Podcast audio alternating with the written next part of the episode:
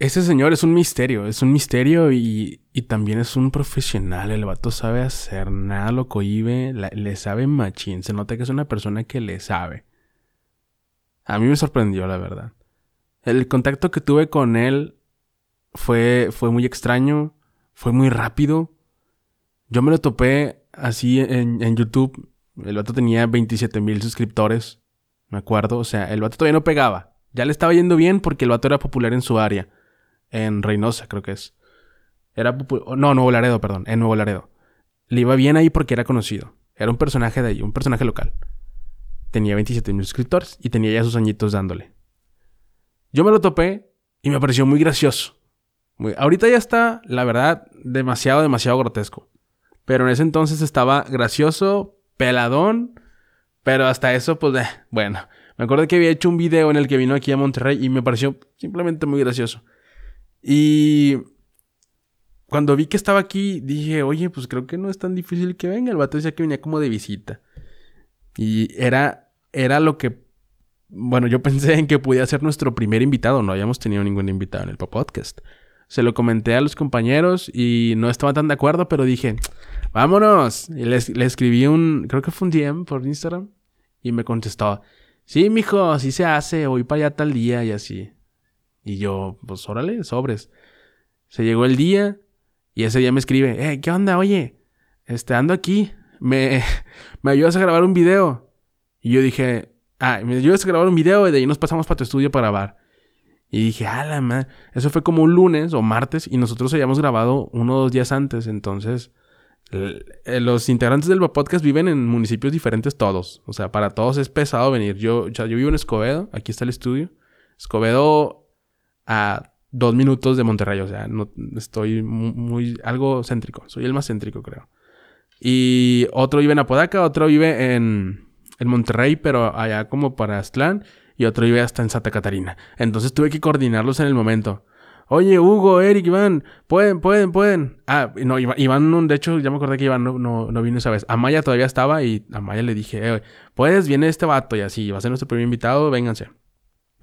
Pues como ellos ajustaron sus cosas y me dijeron, sí, pero llegamos más tarde. Bueno, total, está bien. Me lancé, Pamela me dice, se llama Miguel me dice, oye, este, ven y me dio a un video. Órale, sobres. Yo pensé que el vato me iba a decir, agarra la cámara y grábame. Y dije, sobres, a mí me gusta eso, si se arma. Pero no, no se trataba de que yo lo ayudara a grabar, sino que yo estuviera con él, con él en, el video, en el video. Entonces me dice, estoy aquí en tal calle, puedes pasar por mí y le vamos para allá.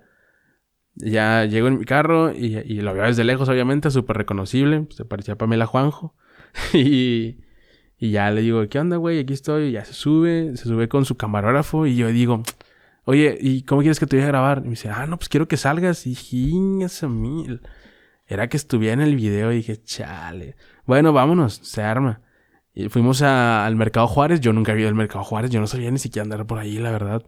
Ya nos metimos en un estacionamiento y como pudimos y de volada. Grábale, pum, y empieza a soltar su labia. Y ya ahí, este es el Jorge, no sé qué. Y yo, ¿qué onda? Así. Ahí me llevó a conocer a los, a, los que leen las cartas y todo eso. Y me leyeron las cartas y todo. O sea, yo no me imaginaba eso ni de chiste. O sea. bueno, total pasó y, ya se grabó.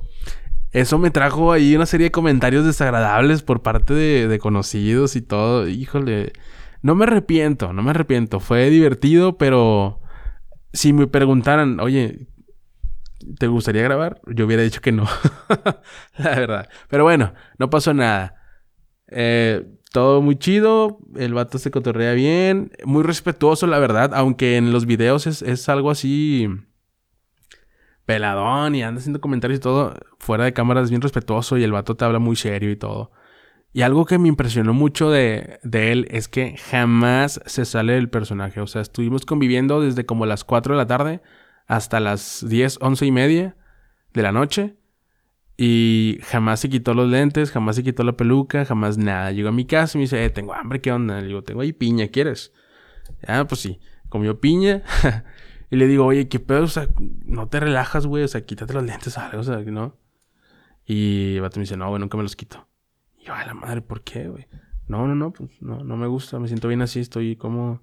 Y eso me hizo pensar que tal vez el vato está como muy o sea, como cuando no te puedes quitar el personaje porque ya quieres ser esa persona. O sea, como si el personaje ficticio ya quisiera ser el real y no quien eres en la vida real. O sea, muy loco, muy loco.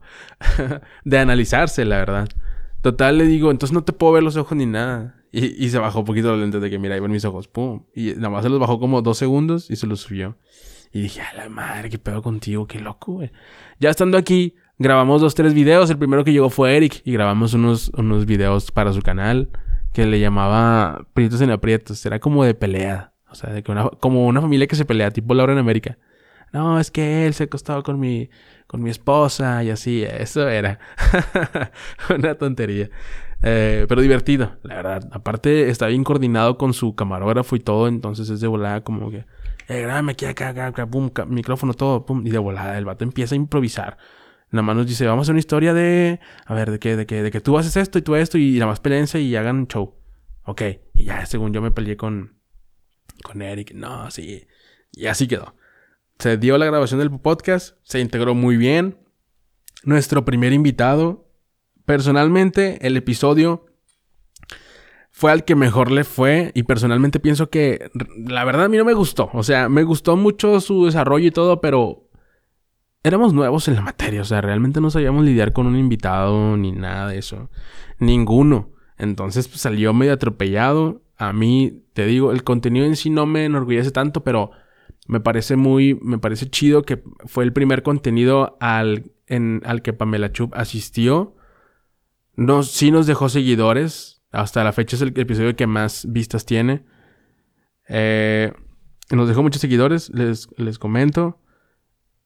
Mm, aprendimos algo, sí. Me di cuenta de que necesitábamos tener muchísima más. O sea, que no es fácil. O sea, no es fácil entrevistar a alguien, no es fácil llevarle el hilo. Ahorita la, ahorita, la verdad, también te podría decir que me siento más curtido. Yo personalmente, y creo que ahorita ya estamos más preparados, ya hemos tenido invitados eh, de más, de más seriedad, que necesitan un poco más de respeto. Con Pamela Chup se prestaba mucho a jugar y a la vez creo que fue un buen invitado. Después de ahí, Pamela Chup despegó, o sea, subió ese, ese, ese contenido. Fuimos los primeros al que lo tuvimos de invitados. El, el, primero, fue el primer contenido externo al que el vato fue. Y después de ahí fue el super madrazo y ahorita tiene, no sé, como dos millones de suscriptores. Le fue muy bien. Y él se ha comunicado conmigo, tiempo después hablamos, estuve, estuve platicando con él, o sea, por WhatsApp y todo. Hace poco me habló, hace como dos, tres meses, me dijo de que, ¿qué onda, güey? Oye, ando en Monterrey, güey, podemos grabar otro podcast. O sea, él me ofreció que grabáramos otro podcast. Me dijo, te dije que iba a volver a tu podcast. Así que aquí estoy. Tú dime, güey, ¿qué hacemos? Desgraciadamente no pudimos coordinar con los demás elementos del podcast. Y pues tuvimos que, tuve que decirle que ¿Sabes qué? Dame chance. La siguiente que andes en Monterrey, sin problemas le damos. Claro que quiero que estés presente en el, en podcast. Ahorita, sobre todo, que ya estamos más desarrollados y creo que podemos hacer un contenido todavía más, con más saborcito. Pero, pues bueno, no se pudo. la Chup, muy buena onda. Eh, les comento que después de el video que se grabó ahí, todos me decían, oye, eres tú, no manches. Y me llegaban hasta propuestas indecorosas por parte de personas de la comunidad. Oye, es que te vi ahí muy guapo y así. Obviamente no les hice caso. Pero todo, todo, todo, todo, todo, una anécdota que no le contaría a mis hijos.